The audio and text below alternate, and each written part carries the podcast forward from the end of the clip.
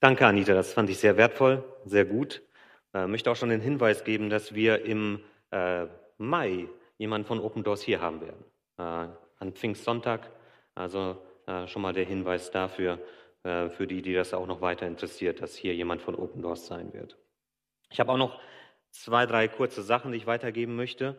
Das eine ist, ähm, es kam die Idee auf, eine Aktion durchzuführen, eine Unterstützung in irgendeiner Form für das Azurit. Einfach, dass wir den Mitarbeitern, aber auch den Patienten oder Gästen dort ähm, unsere Anteilnahme ausdrücken, aber auch Ermutigung zusprechen wollen.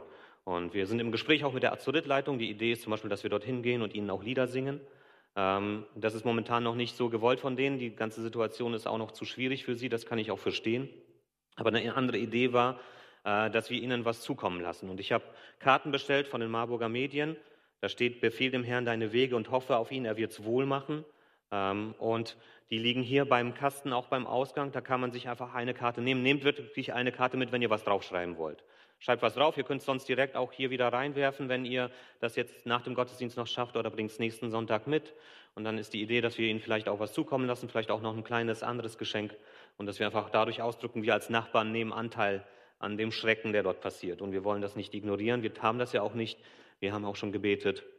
Aber dass wir sie das auch ganz praktisch wissen lassen, ähm, dass, ähm, äh, dass wir da sind für sie. Und äh, danke auch für Stefan, ein Gast aus unserer Gemeinde, der seit einigen Wochen da ist, der diese Idee hatte und das angestoßen hat. Und es ist gut, dass wir äh, uns da auch gegenseitig mit solchen Ideen auch helfen, dass wir dadurch ausdrücken können, dass wir zueinander stehen.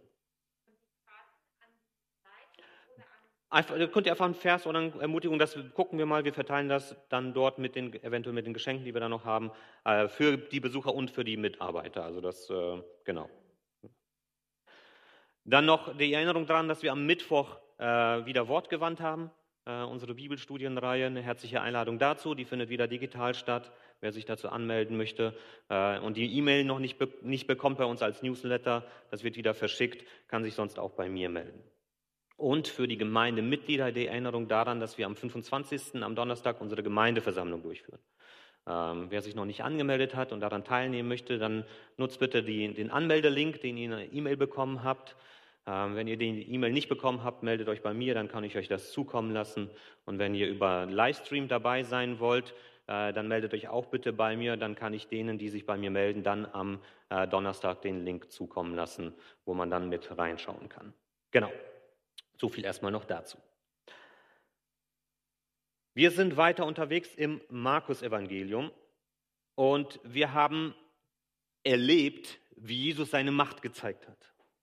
Und wir haben erlebt, wie diese Macht von Jesus Dinge verändert hat und wie sie Menschen bewegt hat. Menschen dazu bewegt hat, vor seiner Macht in irgendeiner Form in Furcht erstmal zu verfallen, weil sie gesehen haben, mit wem sie es da zu tun haben. Aber auf der anderen Seite ähm, auch, dass es zwei Arten von Reaktionen gab. Die Jünger waren erschrocken, aber sie blieben bei Jesus. Und die Menge auf der anderen Seite des Sees in Gedara war erschrocken und sie hat Jesus fortgejagt. Und heute schauen wir uns an, wie Jesus wieder auf die andere Seite des Sees zurückkommt und wie er einer anderen Macht begegnet. Einer anderen Macht, die den Menschen plagt und beschäftigt. Wir hatten es mit Naturgewalten zu tun, wir hatten es mit okkulten Mächten zu tun und heute werden wir es mit Krankheit zu tun bekommen. Und das nächste Mal dann mit Tod. Und beide Geschichten, das ist das Interessante hier, gehören eng zusammen. Aber ähm, ich musste doch zusammenrucken und überlegen, nein, ich kann es nicht zusammen machen, weil das einfach zu viel wäre. Ich möchte jeder einzelnen Geschichte den Raum geben und deshalb schauen wir uns das auch einzeln miteinander an ähm, und schauen uns heute erstmal den ersten Teil an und später den zweiten Teil. Aber wir werden schon beim Lesen merken, dass beide Geschichten zusammengehören und eng miteinander betrachtet werden müssen. Und deshalb möchte ich Markus 5 vorlesen. 5, äh, 21 bis 34. Oben steht bis 43. Das ist eigentlich der ganze Umfang der Geschichte. Aber wir schauen uns eben nur einen Teil an bis 34 und an Ostersonntag. Und ich denke, das passt ganz gut eigentlich. Da war ich doch äh, Gott dankbar, dass er das so geführt hat. An Ostersonntag werden wir uns den zweiten Teil anschauen ähm, und ähm, gucken, was Gott noch für eine Grenze sprengt. Ich lese Markus 5, die Verse 21 bis 34. Kaum war Jesus ans andere Ufer zurückgefahren, als sich dort wieder eine große Menschenmenge um ihn versammelte. Da kam ein Vorsteher der jüdischen Gemeinde namens Jairus. Als er Jesus entdeckte, warf er sich ihm zu Füßen und flehte ihn an. Meine Tochter liegt im Sterben. Komm und leg dir die Hände auf, damit sie wieder gesund wird und am Leben bleibt. Jesus ging mit ihm, dicht gefolgt von einer großen Menschenmenge. Unter den Leuten war auch eine Frau, die seit zwölf Jahren an starken Blutungen litt. Sie hatte sich schon von vielen Ärzten behandeln lassen, dabei sehr gelitten und ihr ganzes Vermögen ausgegeben. Aber niemand hatte ihr helfen können. Ihr Leiden war nur noch schlimmer geworden. Dann hatte sie von Jesus gehört. Deshalb drängte sie sich durch die Menge von hinten an ihn heran und berührte heimlich sein Gewand. Denn sie sagte sich, wenn ich wenigstens seine Kleider berühren kann, werde ich bestimmt gesund. Und tatsächlich, die Blutungen hörten sofort auf und sie spürte, dass sie von ihrem Leiden befreit war. Im selben Augenblick merkte auch Jesus, dass heilende Kraft von ihm ausgegangen war. Deshalb drehte er sich um und fragte, wer hat mein Gewand angefasst? Seine Jünger antworteten, du siehst doch, dass die Leute dich von allen Seiten bedrängen und da fragst du, wer dich angefasst hat? Aber Jesus blickte sich weiter um und versuchte herauszufinden, wer ihn berührt hatte. Die Frau war erschrocken und zitterte am ganzen Leib, denn sie wusste ja, was mit ihr geschehen war. Sie trat hervor, fiel vor ihm nieder und erzählte ihm alles. Jesus sagte zu ihr, meine Tochter, dein Glaube hat dich geheilt. Geh in Frieden, du bist gesund. Ich bete nochmal. Jesus, du begegnest Menschen. Menschen, die zu dir kommen, Menschen, die sich heimlich an dich heranschleichen. Du begegnest uns, dafür danke ich dir. Auch heute Morgen hier, wenn wir uns auf dich einlassen. Ich möchte dich bitten, dass du zu uns sprichst und dass du uns klar machst, was wir hieraus verstehen dürfen und dass du uns hilfst, das auch in unserem Leben umzusetzen. Darum bitten wir dich, Jesus. Amen. Also, wir sind in Kapitel 1, die Frau in der Menge. Darum geht es heute. Ich möchte noch mal kurz auf die Szenerie zu sprechen kommen. Die wurde hier am Anfang erwähnt. Jesus ist zurückgekommen von der anderen Seite des Sees. Und da kommt ein Mann wieder auf ihn zugelaufen. Ähnlich wie bei dem Besessenen. Als Jesus ans andere Ufer gekommen war, kam der Mann auf ihn zugelaufen und äh, fiel vor ihm nieder oder schrie ihn an. Und hier ist wieder ein Mann, der zu Jesus kommt. Ein ganz anderer Mann. Eine ganz andere Stellung. Der Besessene war ausgegrenzt. Er war ein Außenseiter, isoliert, sozial für sich allein. In den Grabhöhlen und in den Bergen versteckte sich dort, war eine Gefahr für die Gesellschaft. Hier kommt ein ganz anderer Mann, Jairus, ein Synagogenvorsteher, ein Ältester, würde man vielleicht auch sagen. Einer, der die örtliche Synagoge mitgeleitet hat. Und er hatte Ansehen wahrscheinlich im Ort. Die Synagoge für die Juden war ein wichtiger Ort. Das ist vielleicht wie heute ein Kirchenältester in der Landeskirche oder ähm, so auf dieser Ebene. Er hatte sicherlich mehr Ort, Ansehen im Ort als ein Ältester einer Baptistengemeinde. Tut mir leid, ähm, aber ähm, war einfach ein ganz anderer Stand damals, den ein äh, Kirchen- oder ein Synagogenvorsteher hatte. Also er hatte einen hohen sozialen Status, er war einflussreich und er war wahrscheinlich wohlhabend. Und so einer kommt hier zu Jesus und wirft sich vor seine Füße, auf die Knie vor Jesus, wahrscheinlich mit dem Gesicht in den Staub, eine Geste der Unterwerfung. Das muss die Menschen äh, beschäftigt haben. Ich denke, das war Gespräch für viele, viele Wochen in dem Ort. Das macht so ein Mensch normalerweise nicht. Das ist ein Zeichen dafür, dass dieser Mann verzweifelt ist. Wieder haben wir hier also einen Getriebenen, einen, der angetrieben ist von einem inneren Drang. Aber diesmal ist er nicht getrieben von einer fremden Macht, einer bösen Macht, sondern getrieben von einer guten Macht, getrieben von der Liebe zu seiner Tochter. Diese Tochter ist sterbenskrank. Die Aussicht ist, dass sie sterben wird. Aus Lukas 8, wieder diese Geschichte taucht in allen drei Evangelien auf, genau in dem gleichen Zusammenhang wie hier, in der gleichen Art und Weise.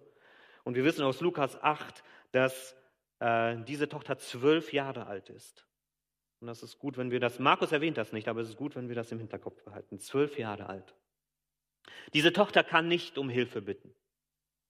Sie ist im Bett. Sie ist kurz davor zu sterben. Und sie muss es auch gar nicht, denn sie hat ihren Vater. Ihr Vater setzt sich für seine Tochter ein.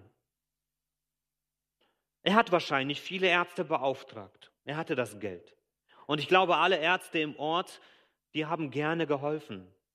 Vielleicht sogar ohne Bezahlung, weil sie wussten, wenn ich dieser Tochter helfe, für diesen einflussreichen Mann, dann wird das mein Ansehen hier steigern. Aber am Ende ist auch dieser Jairus hilflos. Er weiß nicht, wo er hin soll. Das Einzige, was ihm noch einfällt, ist, er hat mitbekommen, dieser Jesus ist unterwegs. Und als er ihn sieht, kommt er zu ihm. Und jetzt finde ich das ganz spannend. Jesus macht sich auf den Weg zu diesem Haus dieses Mannes und die Geschichte geht erst später weiter. Hier haben wir eine Klammer. Das machen alle drei, also synoptischen Evangelien, Matthäus, Markus und Lukas so, dass sie diese andere Geschichte einbetten in diese Geschichte um diese Tochter. Und ich finde das faszinierend, äh, äh, wie, wie die das hier aufgebaut haben. Und das ist so passiert, aber das passt einfach auch wunderbar. Wir haben hier eine andere Frau, die seit zwölf Jahren leidet. Seit zwölf Jahren. Auch hier waren Ärzte im Spiel. Auch wenn es bei Jairus nicht erwähnt wurde, ich bin sicher, dass dort auch Ärzte im Spiel waren. Diese Ärzte sind machtlos. Was hat diese Frau? Hier wird von Blutungen gesprochen, wahrscheinlich Menstruationsprobleme. Und wenn man weiß, was das mit einer Frau anstellen kann, wenn sie in diesem Bereich Probleme hat, wenn äh, das die ganze Zeit geht und geht und es hört nicht auf, dann weiß man, was für eine Belastung das ist. Psychisch extrem herausfordernd. Zumal noch damals ohne die Hygienemittel, die wir heute haben. Und von den Vorgaben her, die wir im Alten Testament finden, zum Beispiel in 3. Mose 15, war klar, eine Frau, die ihre Regelblutung hat, darf nicht in den Tempel. Und sie durfte keinen anfassen, denn jeder, der eine Frau angefasst hat, die in ihrer Periode ist, war unrein. Also es ist nicht nur eine psychische Belastung, die diese Frau hier erlebt, weil ihr Körper nicht so funktioniert, wie er soll und sie dadurch auch enorm herausfordert, sondern es ist auch eine soziale Belastung. Diese Frau ist ausgegrenzt. Sie ist allein. Sie ist nicht irgendwo in den Bergen wie der Besessene und trotzdem ist sie komplett isoliert. Wahrscheinlich zu Hause die meiste Zeit verbringend. Keine Kontakte. Wer will sich schon auf so eine Frau einlassen? Und sie hatte keine Möglichkeit, in den Tempel zu gehen, sie hatte keine Möglichkeit, in die Nähe Gottes zu kommen. Sie ist allein. Und sie hat niemanden, der für sie um Hilfe bittet. Ganz anders als diese Tochter von Jairus. Und wir kennen noch nicht mal ihren Namen. Wir wissen nicht, wie sie heißt. Wir wissen nichts über diese Frau, außer dass sie leidet. Und jetzt riskiert sie hier etwas und da muss man wirklich sagen, sie riskiert etwas. Wenn die anderen Menschen um sie herum wüssten, was sie hat, hätten sie sie verjagt, hätten sie sie fortgeschickt, weil sie mit ihrem Verhalten die Reinheit aller um sie herum in Gefahr gebracht hat. Und wir werden sehen aus dem Text, wenn wir uns das anschauen, in Vers 29, wir werden sehen, dass sie diese Probleme jetzt genau in diesem Moment hatte. Das heißt, sie ging hier ein unfassbares Risiko ein, öffentlich bloßgestellt zu werden für das Problem, das sie hatte. Es ist eine Frau, die ausgenutzt worden ist. Eine Frau, deren Vertrauen ausgenutzt worden ist.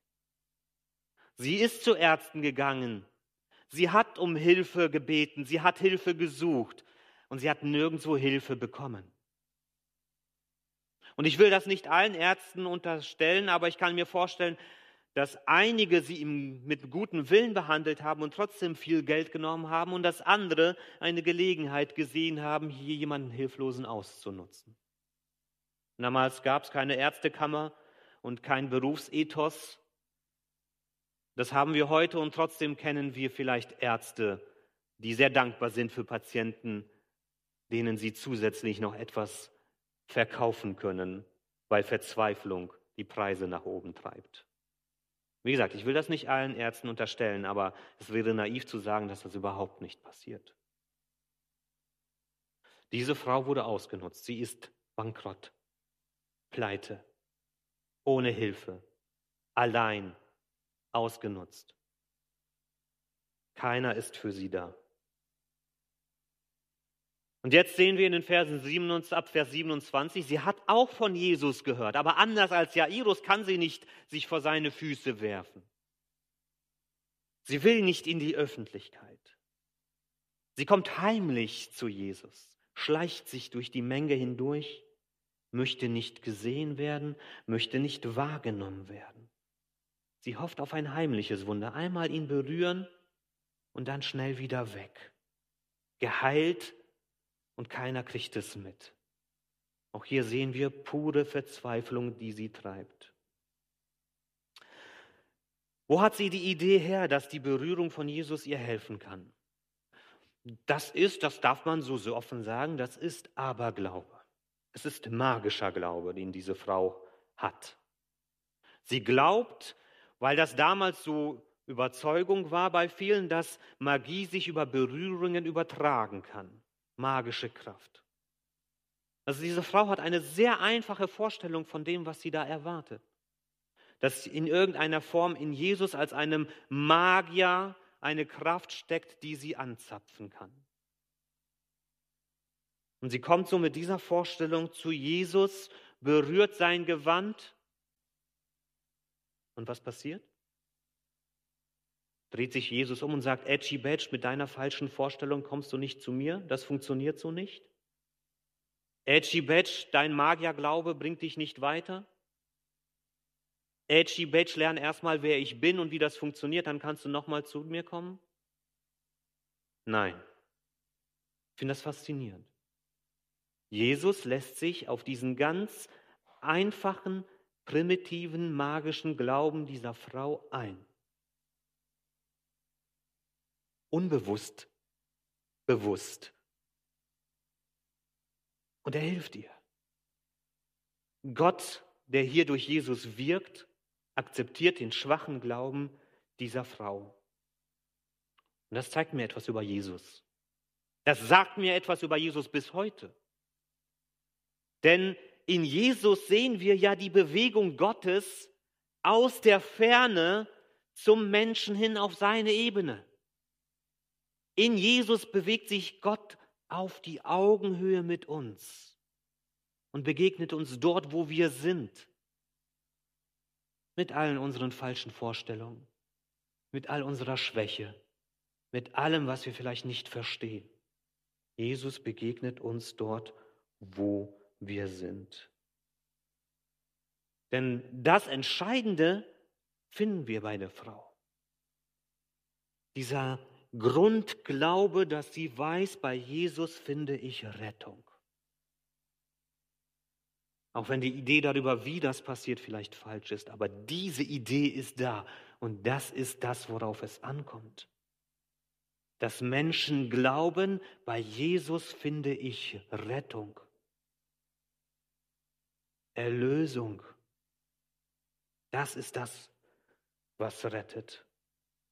Und da müssen wir manchmal auch ein bisschen aufpassen in unserem Sorgen darum, dass wir den richtigen Glauben haben, den Glauben, der auf der Bibel basiert, dass wir nicht vergessen, dass der Weg zu Jesus, der ist, dass Menschen nur glauben, dass sie bei Jesus Rettung finden, dass Jesus etwas in ihrem Leben verändert. und dass alles andere dann der Weg von Jesus oder mit Jesus mit durchs Leben ist, wo wir uns um diese anderen Fragen dann Gedanken machen können. Aber zu Jesus kommt man und findet Rettung bei Jesus, wenn man glaubt, Jesus macht den Unterschied. Und was passiert? Tatsächlich, die Blutungen hörten sofort auf. Sofort ist der Sturm still. Sofort hat der Mann sich beruhigt. Sofort hören die Blutungen auf. Wir sehen hier, dass das eine fortlaufende Idee ist, die sich hier durchträgt. Dass wenn Jesus handelt, dann kann das sofort passieren. Und es ist sichtbar, dass da was passiert. Für die Frau zumindest wahrnehmbar, spürbar. Ich will auch deutlich sagen, das ist nicht immer der Fall. Wir erleben das vielleicht in unserem eigenen Leben, dass wir um Sachen bitten und es passiert nicht sofort.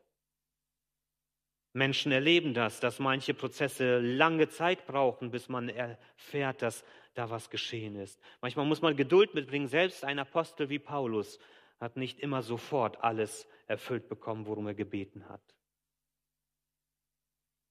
Also manchmal brauchen wir Geduld. Manchmal erwartet Jesus auch von uns, dass wir aushalten, dass er nicht so handelt, wie wir das wollen. Aber manchmal können wir das erleben, dass er sofort handelt. Ich weiß von Menschen, die sofort von ihren Süchten befreit worden sind den Jesus den Ausweg aus Drogen, Alkohol, Zigaretten geholfen hat, aus anderen Problemen. Jesus hat die Macht, sofort zu handeln. Und das sehen wir hier in diesen ganzen Geschichten. Und jetzt merkt Jesus, dass etwas passiert. Die Frau wollte es heimlich tun. Heimlich das Gewand berühren, die ganze Menschenmenge ist da. Sie ist davon überzeugt, das kriegt keiner mit. Auch Jesus wird es nicht mitbekommen, denn natürlich alle drängeln sich um ihn und rempeln ihn an. Das fällt nicht auf. Sie will ungesehen bleiben. Aber Jesus merkt, was passiert ist. Und er dreht sich um und sucht. Erinnert mich ein bisschen an Garten Eden.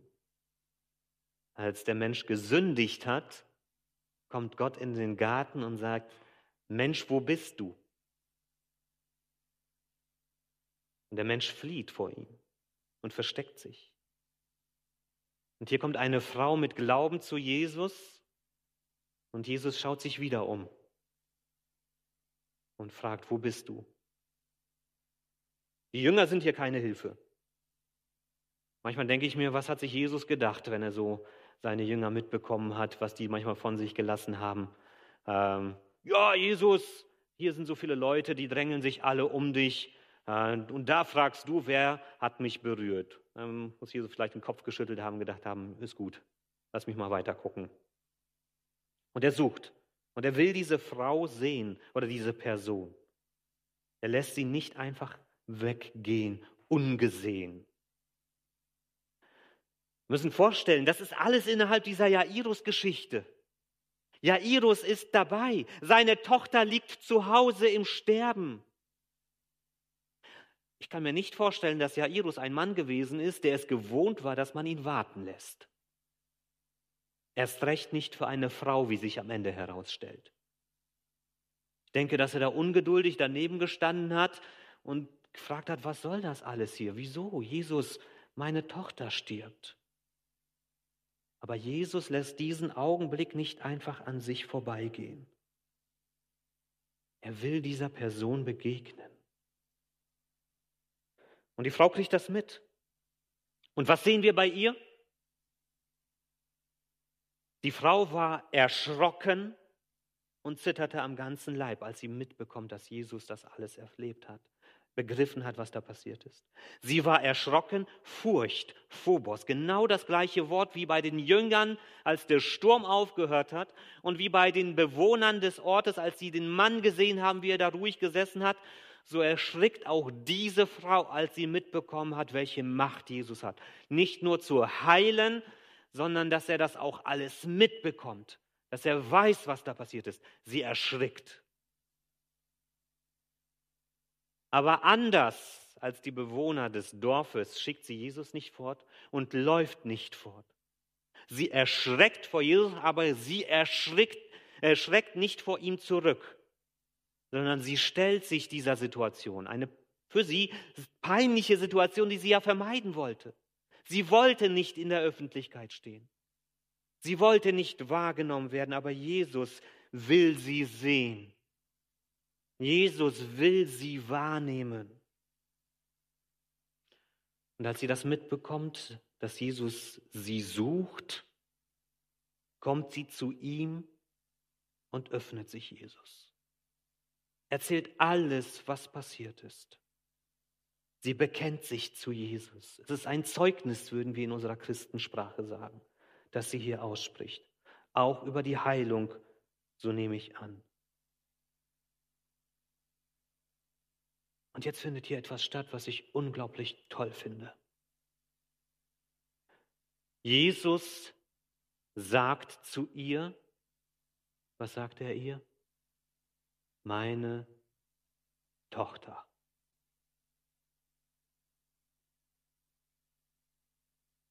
eingerahmt in die Geschichte von der Tochter des Jairus.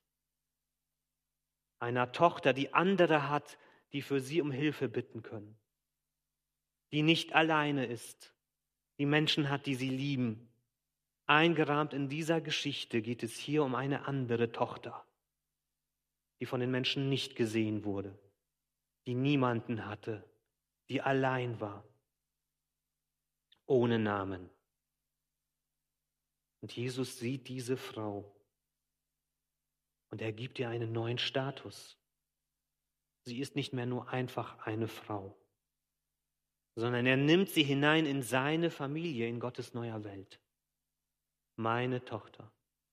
Das ist das einzige Mal in allen Evangelien, dass Jesus so etwas zu einer Frau sagt. Es ist ein Ehrentitel, den er hier zuspricht.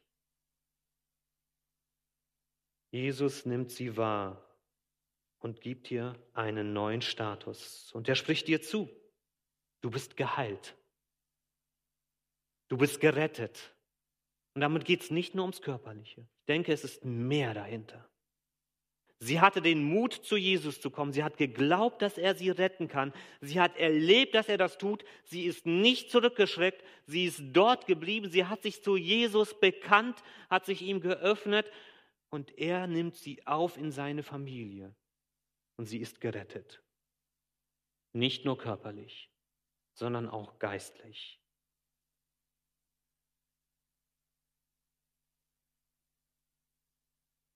Das Entscheidende bei ihr ist, sie hat geglaubt, bevor sie geheilt wurde.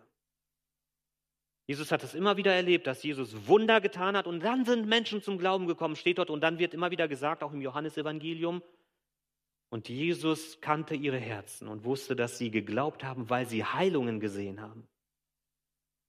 Und da war er skeptisch.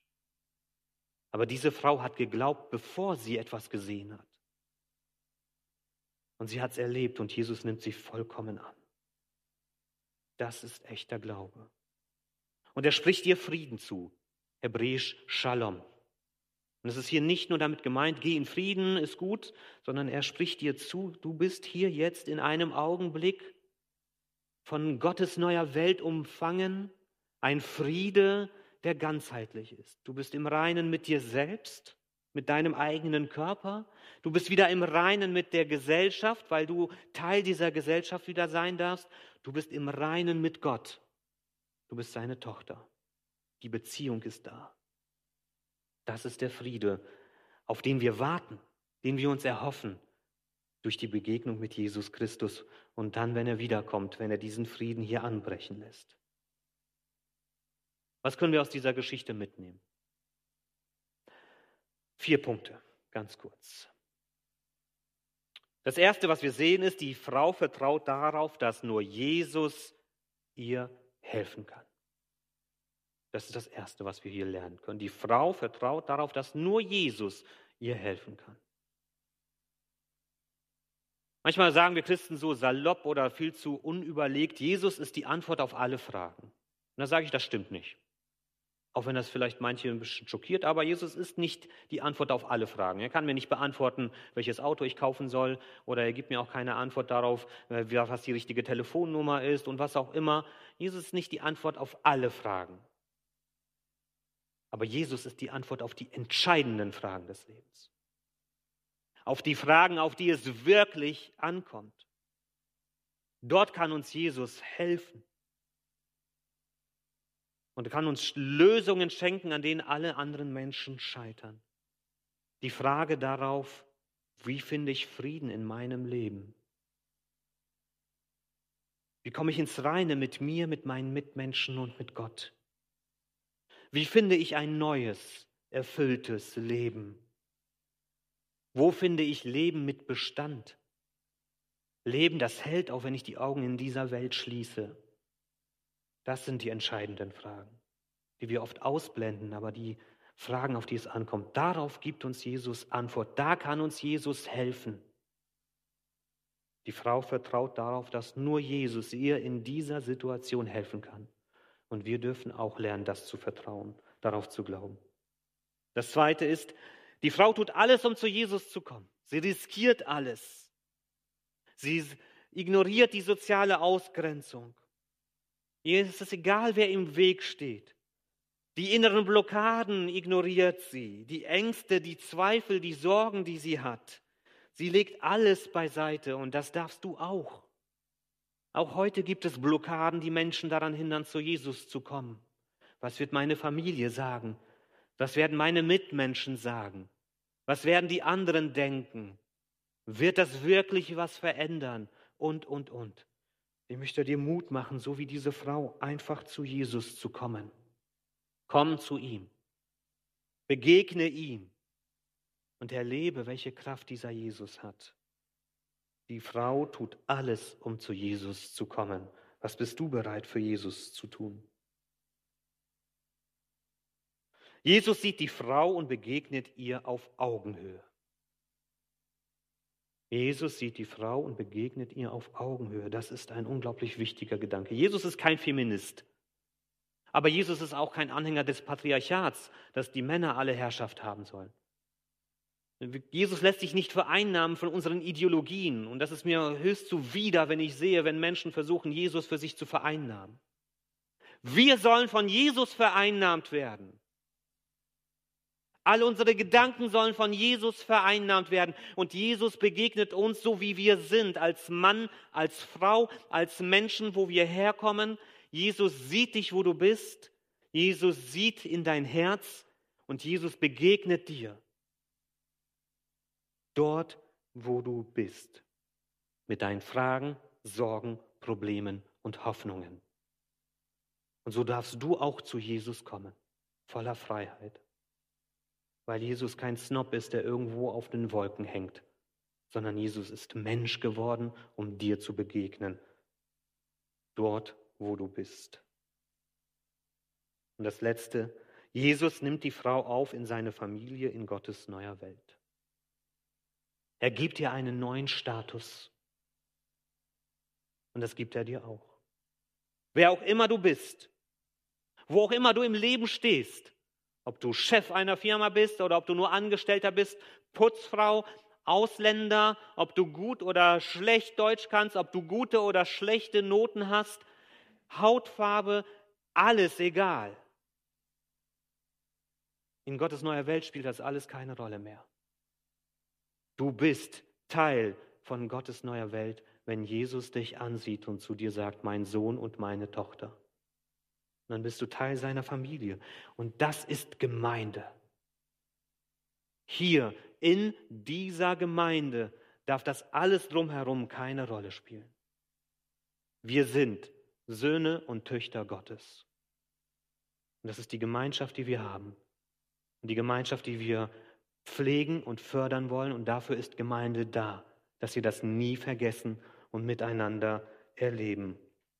Jesus nimmt die Frau auf in seine Familie in Gottes neuer Welt. Das war Teil 1.